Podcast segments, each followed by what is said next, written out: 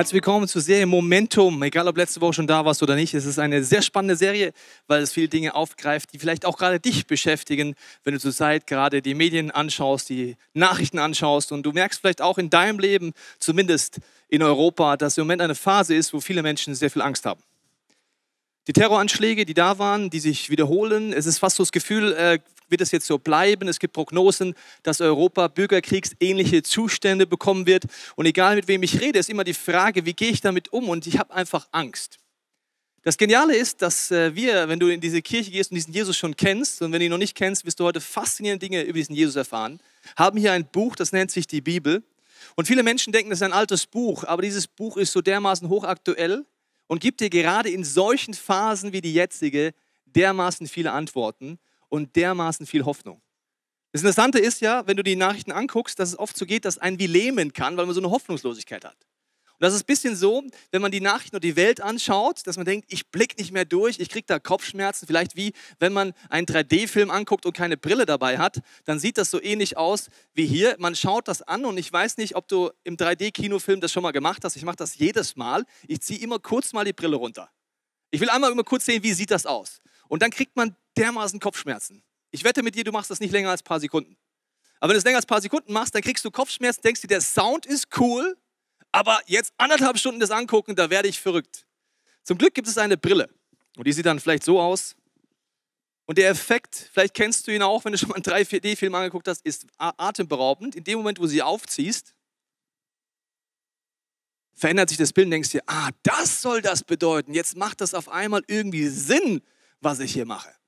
Wir wollen heute wieder diese 3D-Brille aufziehen auf die Welt, was gerade passiert, aber wir wollen es auch aufziehen auf das, was in der Bibel dir und mir begegnet, besonders auf den ersten Teil der Bibel, auch oft genannt das Alte Testament. Äh, aus meinen Worten hörst du es nur immer, dir zu erklären, was ich rede, aber ich nenne das nie so. Wenn du mich länger erkennst und auch mit der Predigt zuhörst, wirst du merken, warum ich es nicht alt bezeichne. Also in den ersten Teil der Bibel geht es einem genauso vielleicht, wie wenn man die Nachrichten anschaut. Man kriegt Kopfschmerz, man denkt sich, was soll das alles? Ich blicke nicht durch.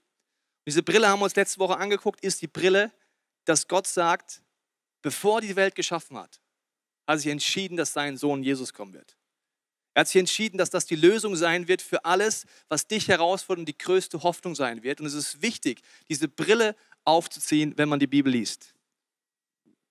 Wirst auch heute wieder merken, dass alles, was ich dir heute vorlesen werde, auf diesen Jesus hinweist, auf eine faszinierende Art und Weise, die schon atemberaubend ist, muss ich dir ganz ehrlich sagen. Und wir haben letzte Woche angefangen mit so Zeichen der Zeit, wo die Bibel redet, wenn das passiert, redet die Bibel über Endzeit, ein Stadium, wo der jetzige Phase, würde ich sagen, die wird noch ein bisschen krasser werden. Auch, dass viele Menschen Angst haben und dass ganz besonders auch viele gläubige Menschen Angst haben und auf eine Art und Weise auf diese Zeit reagieren werden, wo die Bibel sagt, Jungs, Mädels, lest bitte die Bibel und überlegt euch vorher, was passiert, beziehungsweise es gibt unterschiedliche Arten darauf reagieren. Ich habe euch letzte Woche erzählt, dass es ein Phänomen gibt in der Bibel in Joel, dass es einen sogenannten Blutmond gibt. Ich habe dir mal den Blutmond über äh, Olching mitgebracht, also über München, sehr klein. Achtung, wir schauen mal an, der andere, das ist der falsche, der andere bitte.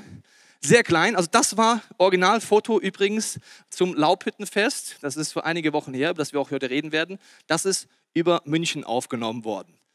Über Israel zum Laubhüttenfest war es ein Supermond, der sah dann eher so aus, das ist der zweite, also der war riesig.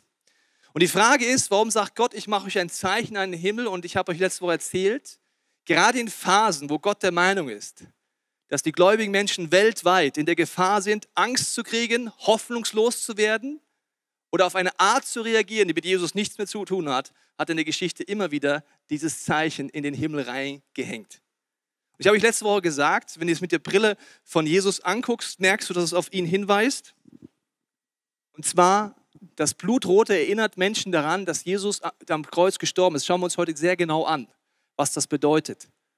Weil diese Hoffnung tut Gott so dermaßen groß in den Himmel reinschreiben, weil er weiß, das ist die Botschaft von diesem Jesus, von seiner Liebe und von einem Gott, der rettet und kommt, ist die einzige Antwort auf Angst, Hass und Hoffnungslosigkeit. Und Gott macht so dermaßen große Werbung im Himmel, weil er weiß, wir könnten diese Message verpassen. Wir könnten sie verpassen.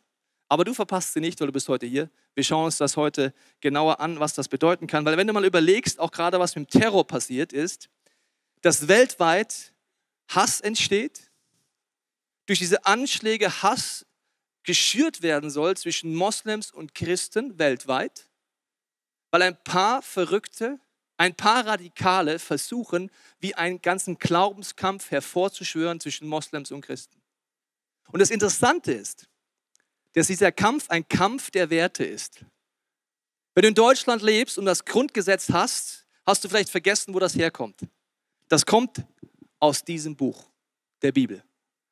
Die Gesetze in Deutschland ist aus einem christlichen Land, aus christlichen Werten entstanden. Jedes Menschenrecht. Religionsfreiheit zum Beispiel kommt aus der Bibel. Dass du dich frei entscheiden kannst für oder gegen eine Liebesbeziehung zu Gott.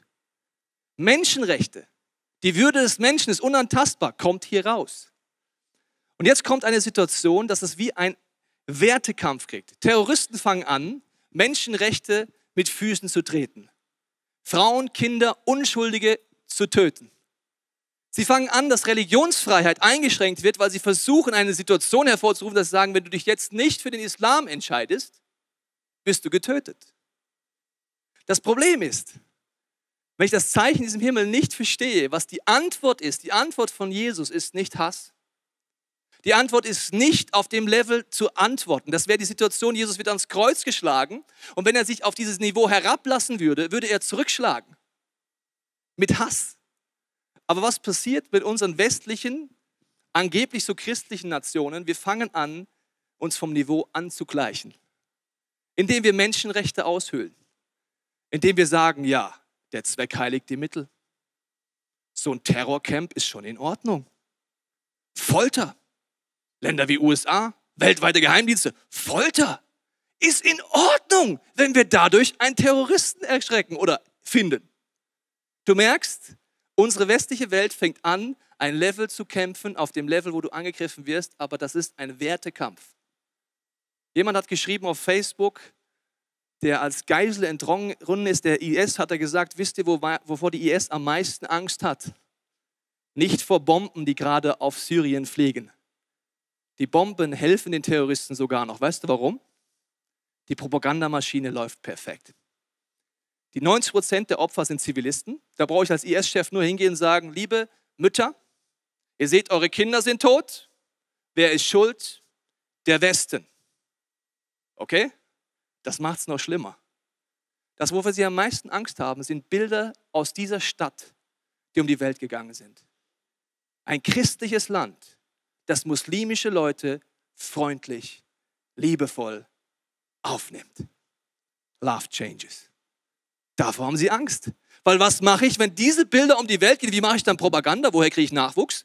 Wenn ich sage, das sind die Bösen, die müssen wir töten, die müssen wir besiegen, auf einmal, nee, warte mal, da ist doch Liebe. Was kann an Liebe falsch sein?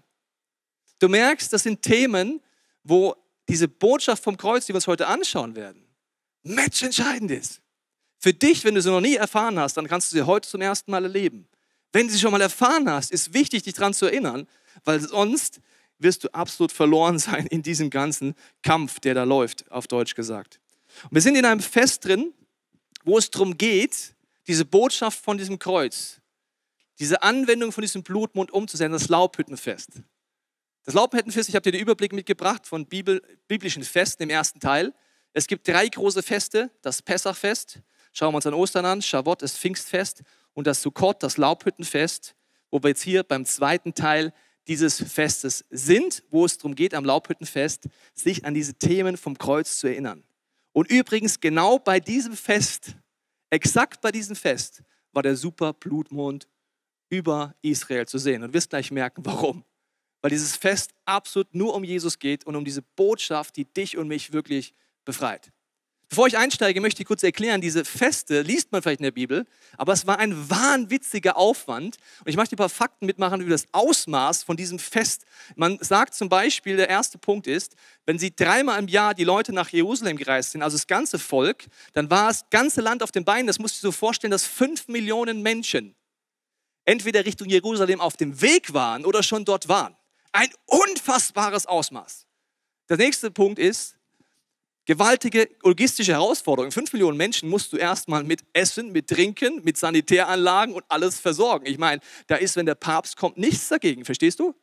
Also Papst schafft eine Million. Das sind fünf Millionen Menschen zur damaligen Zeit. Dann ist natürlich neben dem nicht zu unterschätzender wirtschaftlicher Faktor, das hat Geld gekostet, wenn du gesagt hast, ich ziehe los, ich lasse mein Business hinter mir, ich mache paar Tage Reiseanweg, ich bin bis zu zwei Wochen dort und fokussiere mich mit der ganzen Familie auf die Botschaft vom Kreuz und dann gehe ich zurück, also ein riesen Glaubensschritt. Rund um Jerusalem gigantische Zeltstätte, ich meine, Leute musst du unterbringen, ja, also unfassbares Ausmaß. Tempelplateau fast 400.000 Menschen, Security-Fragen hattest du da. Wie kriegst du denn 5 Millionen Menschen da hoch und wieder runter? Musst du erstmal gebacken kriegen. Gestank, ja. Ich meine, die Schlachtung von vielen Zehntausenden Tieren, die wir uns heute anschauen werden, das ist ja ein unfassbares Ausmaß, was da gab. Interessant ist, dass die, die Überlieferungen sagen, dass es keine Aasgeier gab und keine Tiere, die gekommen sind, obwohl das eigentlich hätte passieren müssen. 200 führende Priester, 7700 gewöhnliche Priester, 9600 Leviten, die ihren Dienst im Tempel verrichteten, also ca. 17.000 Pastoren haben da gearbeitet. Ist eine recht große Megachurch, muss ich sagen. Ja. Okay. Zu Jesus Zeiten war Jerusalem seit 1000 Jahren Zentrum des geistlichen Lebens Israel. Das sah so aus. Das heißt, man ist dorthin gegangen und hat sich fokussiert. Und, haben wir noch was? Das war's. Genau. Also das sind die Ausmaße von diesem Fest. Und die Frage ist, warum macht Gott so ein Riesenausmaß, so ein Riesenprogramming, um uns zu sagen, Jungs, Mädels, das ist eine Message, die zeitlos ist und die dich und mich wirklich verändern kann. Und wir sind jetzt in diesem Fest drin, also sind fünf Millionen Menschen da, dieses Riesending ist am Laufen. Und jetzt sehen wir, Rosh Hashanah war letzte Woche der Auftakt, die Trompeten wurden geblasen oder die Schofarhörner, mit dem Ziel, die Leute wach zu rütteln. Genauso wie dieser Mond über der Welt die Leute wachrütteln soll. Sagen, Jungs, Mädels, nehmt das ernst, versöhnt euch mit Gott und euren Mitmenschen. Und dann waren zehn Tage Zeit bis Yom Kippur. In diesen zehn Tagen hat man gefastet, gebetet und Buße getan. Zehn Tage lang. Das ist intensiv. Das ist ein Get Free Weekend XXXXXL.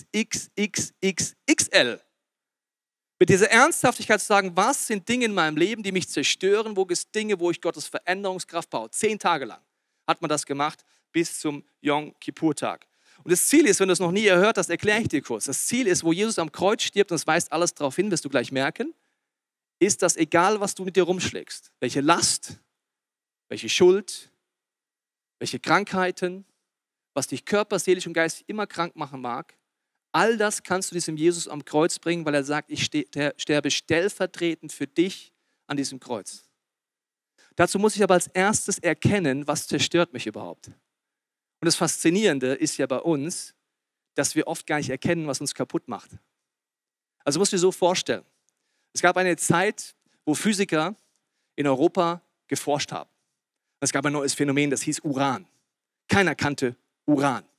Also hat man sich gedacht, da müssen wir mal rausfinden, da ist irgendwie Kraft dahinter. Damals berichtet man von einer zentralen Forscherin, die Uran in ihrer Handtasche mit nach Hause genommen hat und auch wieder mit in die Arbeit. Uran, wenn dich ein bisschen auskennst, weißt du, keine gute Idee.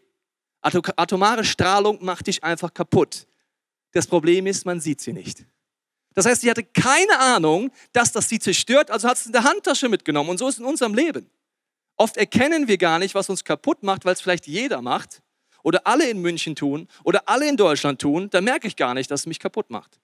Das Erste ist also, dass ich überhaupt erkenne, was es ist. Und dazu brauche ich, sagt die Bibel, immer wieder eine andere Perspektive, dass Gott sagt, diese Bibel und auch das Volk Israel, was dort drin steht, ist wie ein Augapfel, dass ich scharf sehen kann, was macht mich kaputt und was nicht. Und das ist ein wichtiges Prinzip für dich und für mich. Und das ist ein bisschen so, dass Jesus ja immer wieder sagt, er ist ein Arzt. Das heißt, wenn ich scharf sehe und weiß, was mich krank macht, gehe ich zum Arzt. Das Faszinierende bei dir und bei mir, besonders wenn du ein männliches Wesen bist in diesem Raum oder zu Hause, dann ist ja faszinierend, dass wir Symptome haben können und einfach nicht zum Arzt gehen. Aus bei Frauen teilweise auch so. Ja? Also Symptome zum Beispiel, ah, ich weiß nicht, ob der Magen sich so anfühlen sollte. Der zwickt die ganze Zeit. Der ist die ganze Zeit übersäuert. Das passt schon. Warum gehen wir nicht zum Arzt? Wir haben Angst vor den Konsequenzen, oder? Ist mal also total die krasse Einstellung. Ich gehe nicht zum Arzt, weil ich Bedenken habe von den Konsequenzen, dann sitze ich das lieber aus wie so ein Politiker. Das heißt, ich warte einfach. Und dann sagen Ärzte oft folgenden Satz. Warum sind Sie denn nicht früher gekommen? Ja, wären Sie mal früher gekommen. Mit anderen Worten, Herr Schmidt, Herr Müller oder wie auch immer Sie heißen, wenn Sie früher gekommen wären, dann wäre das Ausmaß der Therapie lang nicht so groß gewesen. Aber sie haben einfach gewartet und gewartet mit der Vorstellung, dann wird es besser. Und Jesus sagt, er ist ein Arzt. Erstens mal musst du Symptome kennen, was dich kaputt macht. Zweitens, komm schnell. Komm sofort. Warte nicht, bis das Ganze dich innerlich auffrisst und dich kaputt macht, deine Schuld, deine Bitterkeit, deine Unvergebenheit, was auch immer, sondern komm sofort. Und das sind ja Situationen, dass die Bibel voller Tipps ist, ja. Und es muss dir folgendes vorstellen. Also, wenn du jetzt Christ bist, dann weißt du das schon, dass Gott in vielen Punkten einfach dir Tipps gibt, wie du mit Dingen umgehst. Und ich, mein Leben und auch ehrlich gesagt dein Leben, wenn ich es angucke, erinnert mich so an einen Herrn, ich nenne ihn mal Herr Dumpfbauer, ja. Herr Dumpfbauer geht zum Arzt, ja, und Herr Dumpfbauer ist in meiner Vorstellung ein Hesse, weil ich schaue viel Badesalz und das ist einfach ein Hesse. Okay, also, Herr Dumpfbauer geht und sagt, guten Tag, guten Tag. Also ich hätte da ein Problem, gell, ich habe da so Rückenschmerzen. Was können wir machen? Sagt der Arzt, ja, kein Problem. Also da müssen Sie Übungen machen. Ich zeige Ihnen mal, krankengymnastisch und diese Tabletten. Ah ja, super, das mache ich, das mache ich, super. Nächsten Tag liegt das Telefon beim Arzt. Guten Tag, hier ist der Dumpfbauer. Ja, ich hätte noch mal eine Frage. Also das mit den Übungen, muss ich das wirklich machen? Also wirklich, muss ich das machen? Ja, aha, Tabletten auch. Ja, okay, danke. Nächsten Tag, Herr Dumpfbauer, wieder in der Leitung. Entschuldigung, hier ist Dumpfbauer. Ich hätte noch mal eine Frage. Also die Übungen, ne? Also jetzt wirklich, ja? Ob ich die gemacht habe? Nee, habe ich nicht gemacht. Nee. Muss man wirklich machen? Okay, danke, tschüss. Nächsten Tag, Herr Dumpfbauer. Guten Tag. Hier ist Dumpfbauer. Also die Rückenschmerzen sind immer nicht besser. Ich weiß auch nicht. Die Therapie, die, die klingt nicht an, gell? Ob ich die Übung gemacht habe? Nee, habe ich nicht gemacht. Nee, habe ich nicht gemacht. Mor morgens habe ich keine Zeit, gell? abends habe ich auch keine Zeit, muss schlafen gehen, gell? Ja. Tablette? Nee, habe ich auch vergessen. Ah ja, tschüss. Nächsten Tag. Guten Tag. Hier ist Dumpfbauer. Ja, die Rückenschmerzen sind immer nicht besser. Was, was machen Sie mit mir hier? Was sind Sie für ein Arzt? Übungen. Habe ich nicht gemacht. Nö. Übungen? Welche Übungen? Ah, haben Sie mir erklärt. Ja, warten Sie mal. Wie gehen die nochmal? Was? Aber so verhalten wir uns ehrlich gesagt ganz oft. Gott macht dir und mir einen Vorschlag, wie es klappt, und wir sagen, Dumpfbauer, guten Tag. Was soll ich machen? Vergebe. Ah ja, gut. Bitte sehen. Guten Tag, hier ist wieder Dumpfbauer. Ich habe immer noch die Probleme, ich immer noch mit dem Arbeitskollege, ja, immer noch. Ach, vergebe soll ich. Ah ja, gut. Guten Tag, Dumpfbauer. Und täglich grüßt das Murmeltier. Wir nennen das in die Kirche gehen, in die Small Group Kirche. Und ich sage, Jungs, Mädels, inklusive Tobias Teichen, what's going on? Also wenn wir das so weitermachen, dann können wir uns alle in der Dumpfbauerfamilie für ewig einschließen. Aber erkennen ist der erste Schritt. Der zweite ist bekennen, dass ich Dinge vor Jesus bringe, vor das Kreuz bringe und dass ich dann auch handle und Dinge umsetze. Und die Frage ist jetzt folgendes, was hat dieses Fest, wo Gott ein Proclaiming macht seit tausenden von Jahren? Also unfassbar, weil er sagt, ich zeige euch das vor eurem inneren, vor eurem äußeren Auge alles, was Jesus am Kreuz getan hat. Es gibt eine Situation, wo äh, in Nehemiah beschrieben wird, wo seit langer Zeit das Volk Israel nicht mehr diese Bibel gefunden hat und auch nicht mehr drin gelesen hat. Also so ähnlich wie heute, wenn man sich Christ nennt. Ne? Also so ähnlich. Also man hat einfach das nicht mehr gefunden weil es steht halt in unserem Regal, das Buch, aber wir schauen nicht rein. Also so ähnlich war es dann bei Israel auch, die haben es einfach nicht mehr gehabt. Dann finden sie diese Schriftrollen wieder und es wird dann folgendes in Nehemiah 8, wird es vorgelesen, das Gesetz. Ich lese dir mal vor.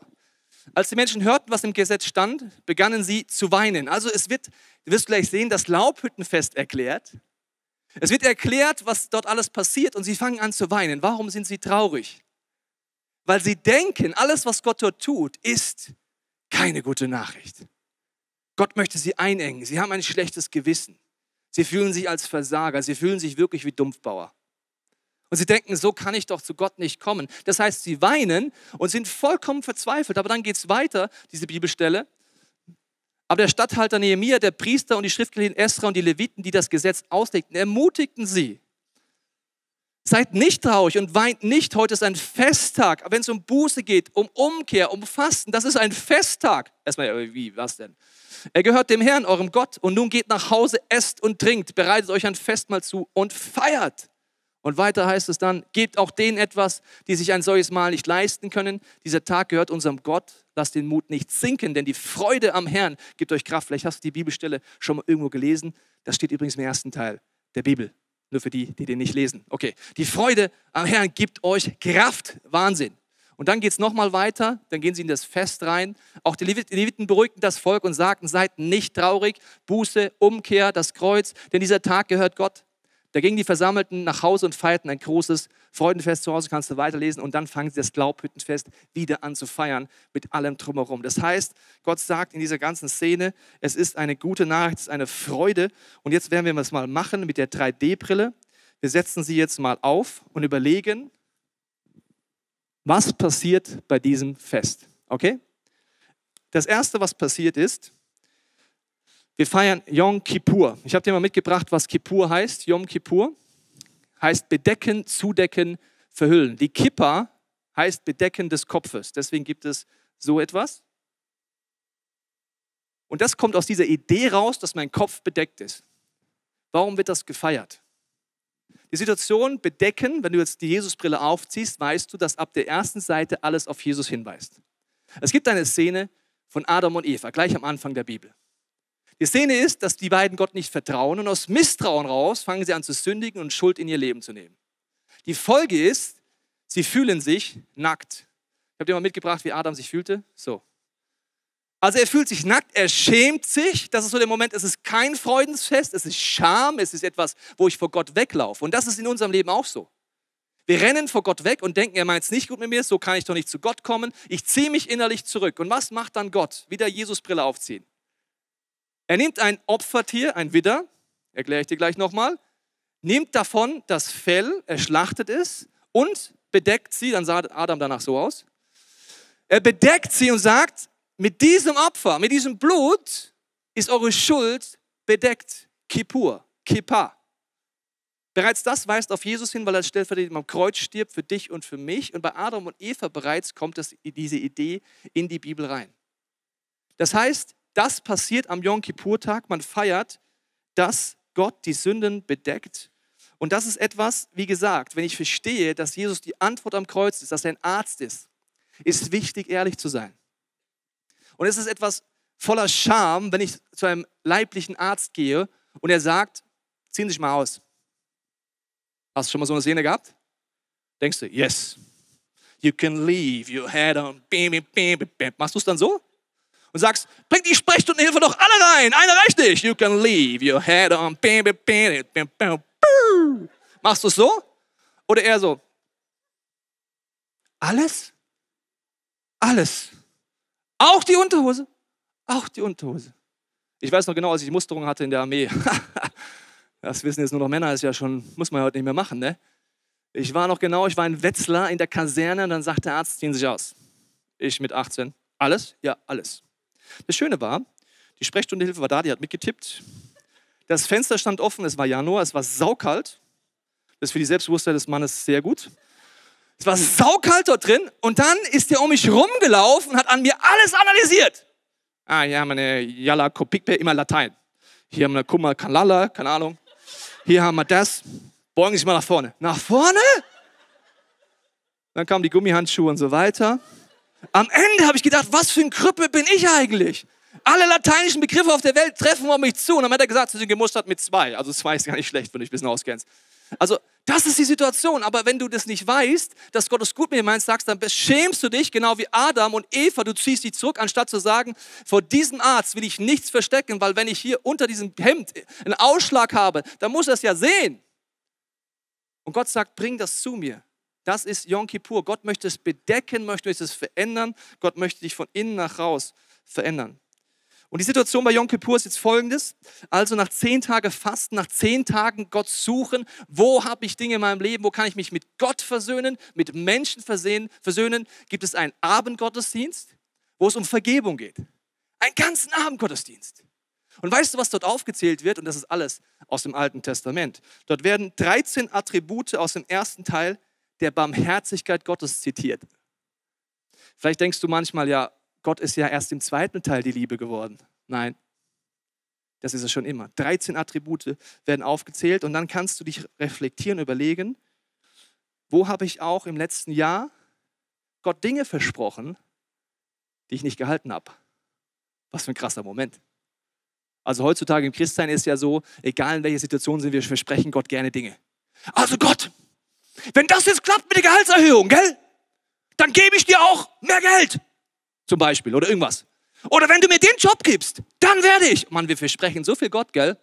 Im ersten Teil der Bibel sagt Gott, Jungs, Mädels, wisst ihr eigentlich, mit wem ihr redet? Versucht mal nicht so viel zu versprechen. Also in diesem Fest sagst auch Gott, du, da habe ich dir das versprochen, nicht gehalten und du kehrst auch da um. Und dann kommt eine Szene, die zur Zeit der Stiftshütte war. Ich habe dir ein Bild mitgebracht. In der Stiftshütte war es so, dass dann bei diesem Fest der hohe Priester, der höchste Priester, ins Allerheiligste gegangen ist und hatte eine Aufgabe, stellvertretend jetzt nach diesen zehn Tagen Umkehr, Buße, Fasten, stellvertretend Gott um Vergebung zu bitten. Und es war ein wahnsinniges Programming und wahnsinnig spannend. Weißt du warum? Es gab zwei Widderböcke. Ja, ich habe sie mal mitgebracht. Widderböcke, habe ich letzte Woche erklärt, ist ein ganz klares Bild für Jesus. Schau dir letzte Woche nochmal an, wenn du noch nicht da warst. Diese zwei Widderböcke wurde das Los geworfen und der eine, ja, der ist jetzt durchgestrichen, den hat er mitgenommen in den Tempel, hat ihn geschlachtet und das Blut im Allerheiligsten verteilt. Okay? Den anderen, ja, hat er genommen und hat ein rotes Band genommen und hat es an das Horn gebunden. Das gleiche hat er bei dem Schlacht, zu schlachtenden Bock gemacht im Allerheiligsten. Also beide Böcke hatten ein rotes Band. Der eine ist im Allerheiligsten geschlachtet worden, der andere, der sogenannte Sündenbock, hat der hohe Priester dann die Hand aufgelegt und hat gesagt, alle Sünden dieses Volkes nach der Umkehr und der Buße lege ich auf dieses Tier. Und dann hatte jemand die Aufgabe, dieses Tier in die Wüste zu treiben, an eine Steilklippe, sodass das Tier dort runterkracht. Anschließend musste man zurückkommen und schauen, ob der hohe Priester gute oder schlechte Kunde hatte für die Leute. Die eine Variante war, dass er das Tuch wieder rausbrachte aus dem Allerheiligsten und es war noch rot. Das wäre die Situation gewesen, Gott vergibt uns nicht. Das gab es nie. Die andere Variante war ein absolutes Phänomen, das Leute bis heute nicht beschreiben können, dass er wieder rauskam und das Tuch, das gerade eben noch rot war, war in diesem Moment des stellvertretenden Sündbockes weiß geworden. Und dann war ein unfassbares Fest. Also ich möchte mit dir mal kurz nochmal nachreflektieren. Dieses Programming ist unfassbar und dann ziehen wir die Jesusbrille auf, okay? Also, es geht los, ab in die Wüste, Sündenbock nehmen.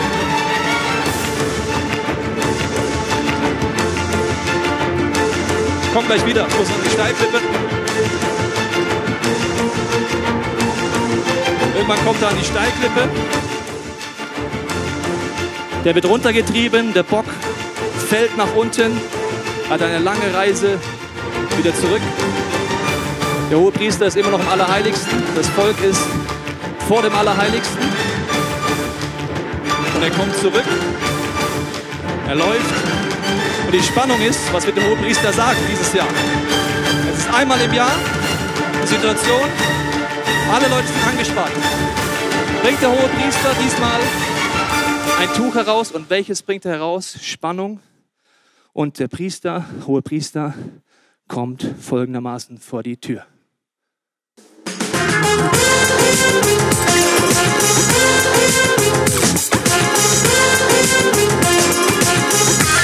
Ja, so ungefähr. Also er hat nicht getanzt, aber im Volk war ein Jubel, weil das war ein Phänomen. Also verstehst du, gerade eben war das rot. Tausende von Jahren hat es geklappt. Ein Widder, ein Symbol für Jesus. Der eine wird geschlachtet im Allerheiligsten stellvertretend. Der andere wird diese Sünde auf ihn gelegt, sagt die Bibel, über Jesus. Wird an eine Klippe getrieben. Übrigens, Jesus wird zu Lebzeiten auch an eine Klippe getrieben. Kannst du aus nochmal nachlesen. Er steht mit dem Rücken zur Wand und alle wollen ihn runterschubsen. Was für ein krasses Bild. Er wird aber nicht runtergeschubst, sondern geht dort wieder hindurch. Ein Phänomen, das alle Geschichtsbücher sagen, das kann dir keiner erklären. Das heißt, Gott sagte, Jungs, Mädels, das mit dem stellvertretenden Opfer funktioniert. Und das ging ja tausende von Jahren so. Also, nächstes Jahr wieder gleiche Situation. Eines Band hier drum, eins rein und wieder ab in die Wüste. Das geht ja tausende von Jahren so. Oh. Sport ist wichtig, sonst kannst du einen Job nicht machen. Wieder geht's ab zur Steilküste, zur Klippe. Tier wird hingebracht. Sie stürzt runter, stellvertretend für die Sünde. Das ganze Volk wartet vor der Stiftshütte. Keiner weiß, was wird diesmal passieren. Ein Fieber. Passiert das Wunder wieder, dass es weiß wird oder nicht? Keiner weiß es. Kommt zurück. Alle fiebern vor der Tür, überlegen sich, wird dies Jahr weiß sein, wird es rot sein? Die Leute haben zehn Tage Buße getan. Die Frage ist, vergibt mir Gott und auch im nächsten Jahr passiert wieder Folgendes.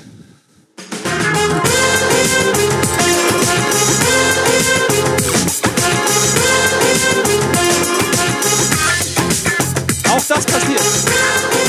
Ich meine, warum macht Gott so viel Programming? Weil er seit tausend Jahren sagt, Jungs, Mädels, wenn ihr die Bibel lest, und ich habe da keine Zeit mit ihr reinzugehen, geht tief rein. Es ist unfassbar viel zu finden. Und dann kommt ein Punkt in der Geschichte, den bis heute die israelischen Rabbiner dir nicht erklären können. Ein Phänomen trifft auf, was vorher tausende von Jahren nicht passiert ist. Achtung, wieder in die Wüste. Und wieder geht's los. Du merkst, Gott wiederholt das, wiederholt das. Er scheint zu denken, wir verstehen es sonst nicht. Er muss das tausende von Jahren. Wow, Wahnsinn, wieder bis zur Steilklippe. Beide Bänder sind rot. Der hohe Priester ist im Allerheiligsten, hat spezielle Kleidung an. Jedes Kleidungsstück weist auf Jesus hin. Jedes Ritual, das er macht, weist auf das hin, was Jesus am Kreuz macht. Prophetisch wird das Kreuz gefeiert.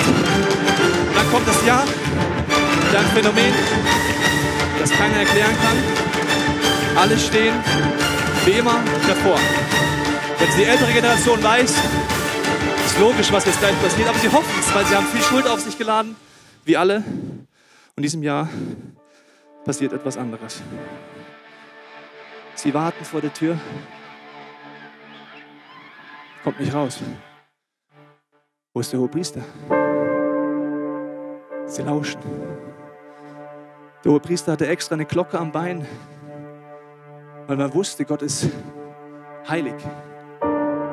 Hat er vielleicht die Rituale nicht richtig gemacht? Hat er Gott nicht ernst genommen? Nach gefühlten Ewigkeiten kommt der hohe Priester vor das Volk. Fünf Millionen Menschen stehen da.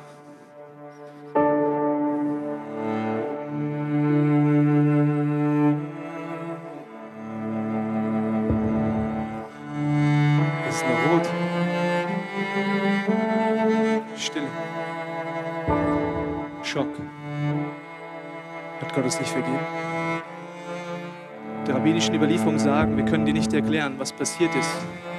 40 Jahre bevor der Tempel zerstört wurde, hat dieses Phänomen aufgehört. 40 Jahre vor Tempelstörung, das ist 70 nach Christus. 30 nach Christus färbt sich kein rotes Tuch mehr weiß. Das ist eine Situation, wo ein Schock da steht, aber die ähnliche Situation wie Nehemiah und Gott sagt eigentlich, das ist eine gute Nachricht. Weil 30 nach Christus das stellvertretende Opferlamm an diesem Kreuz stirbt, das heißt Jesus Christus. Und deswegen funktioniert das so nicht mehr, sondern Jesus stirbt am Kreuz als stellvertretendes Opfer, als Sündenbock und als stellvertretendes Opfer in einem. Und die Bibel sagt, er ist wie ein hoher Priester für uns, der es für uns gemacht hat. Eine unfassbar gute Nachricht. In dem Moment, wo Jesus stirbt, zerreißt den Vorhang zu diesem Allerheiligsten in der Mitte durch und man kann einfach frei zu diesem Gott gehen. Jeder, der diesen Jesus einlädt in sein Leben, kann so nah zu Gott gehen. Die Sache ist jetzt die, wenn du das annimmst in deinem Leben, kannst du heute mit mir Yom Kippur feiern. Und wenn du Yom Kippur mit mir heute feierst und es ernst nimmst, wird ein Prozess in dir starten, den ich zum ersten Mal mit 19 Jahren erlebt habe, als ich in Sri Lanka war. Dort habe ich Christen getroffen zu einer Zeit, wo Terroristen jeden Tag fast Anschläge gemacht haben in der Hauptstadt. Ich kam als junger Christin und habe gefragt, habt ihr eigentlich keine Angst vor Anschlägen? Ähnliche Situation wie heute mit der IS in unserem Land. Und sie schauen mich an mit einer vollkommenen Verständnislosigkeit und sagen, warum soll ich Angst haben? Sag ich, ja, ihr könnt doch heute Mittag tot sein, wenn du in den Bus einsteigst. Was ist, wenn dann ein Terrorist kommt? Was ist, wenn einer um sich schießt? Was ist, wenn eine Bombe hochgeht? Was ist, wenn ihr in eine Kirche reingeht und jemand um sich schießt? Ihr müsst doch Angst haben. Sagen sie, nein. Ich lebe jeden Tag versöhnt mit Jesus. Ich lebe jeden Tag so, dass er wiederkommen kann. Warum? Weil mir es bewusst ist, dass heute Mittag mein Leben vorbei sein kann. Und wenn Gott entscheidet, dass mein Leben in diesem Bus heute endet, dann ist meine Zeit vorbei und ich stehe vor diesem ewigen Gott in einer Dimension, wo ich sowieso hin will. Ich schaue sie an und denke mir, stimmt eigentlich. Wenn wir Angst haben, heißt das, dass wir die vollkommene Liebe gerade nicht in unserem Herzen haben. Wir wollen heute Yom Kippur feiern. Wir wollen feiern, dass Jesus am Kreuz gestorben ist. Wir machen es sehr ähnlich, wie Gott es vorschlägt im ersten Teil der Bibel. Wir werden auf der einen Seite dieses Freudenfest feiern, indem wir das tun, was Juden zu diesem Fest machen. Und zwar gehen sie an einen Fluss und nehmen ein Papier und schreiben auf dieses Papier Dinge, die sich in letzter Zeit angestaut haben. Ihre Schuld, ihre Last, all das, wo sie sagen, ich brauche dieses stellvertretende Opfer wieder in meinem Leben. Sie schreiben es auf und schmeißen es in den Fluss. In diesen Momenten erinnern Sie sich daran, dass es wie ein Fluss der Gnade gibt, schon immer. Und dass Jesus auch schon immer da war. Und dass ein Phänomen passiert, dass wenn Jesus in dieses Leben reinkommt, es nicht nur ein Ritual ist, sondern dass dieses Papier sich auflöst und die Sünde verschwindet. Und zwar so sehr, dass egal welche Begabung ich auch haben mag, das kann ich nicht mehr zusammenfügen. Du hast heute die Möglichkeit, Dinge zu diesem Gott zu bringen. In allen Locations kannst du an eine Station gehen, wo du Dinge aufschreiben kannst, Gott Dinge bringen kannst und umkehren kannst. Das nächste, was wir machen wollen, ist, du kannst, wenn du an dieser Station bist, dir ein weißes Band mitnehmen. Weil die Symbolik von diesem Kreuz ist, dass wenn Jesus für dich am Kreuz gestorben ist, in dem Moment, wo du es wieder annimmst, sofort das Band weiß wird.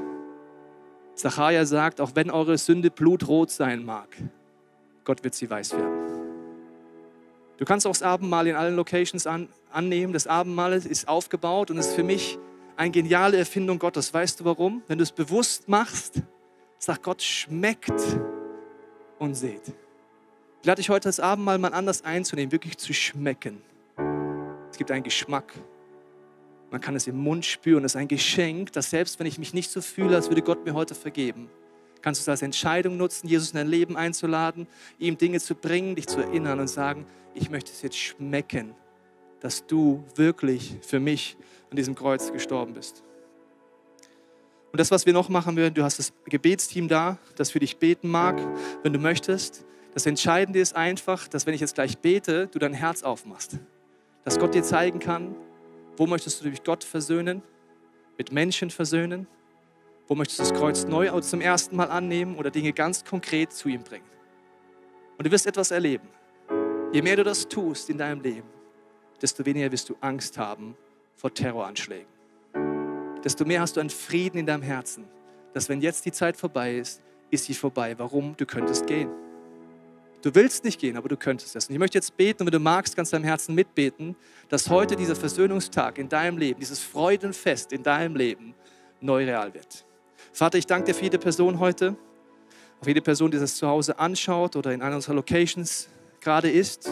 Ich bete, Heiliger Geist, dass du uns zeigst, wo wir dich als Arzt brauchen. Dass du Dinge aufdeckst, dass wir klar sehen. Ich bete, dass du uns neue Faszination für das schenkst, was du am Kreuz getan hast und dass wir diesen Versöhnungstag heute feiern können, Dinge zu dir ans Kreuz bringen können, beten können, das Abendmahl feiern können und auch wirklich Dinge auf dieses Papier schreiben, die sich auflösen in deiner Gnade, in deinem Wesen. Ich bitte, dass du unsere Stille jetzt zeigst, was unser Schritt heute sein kann.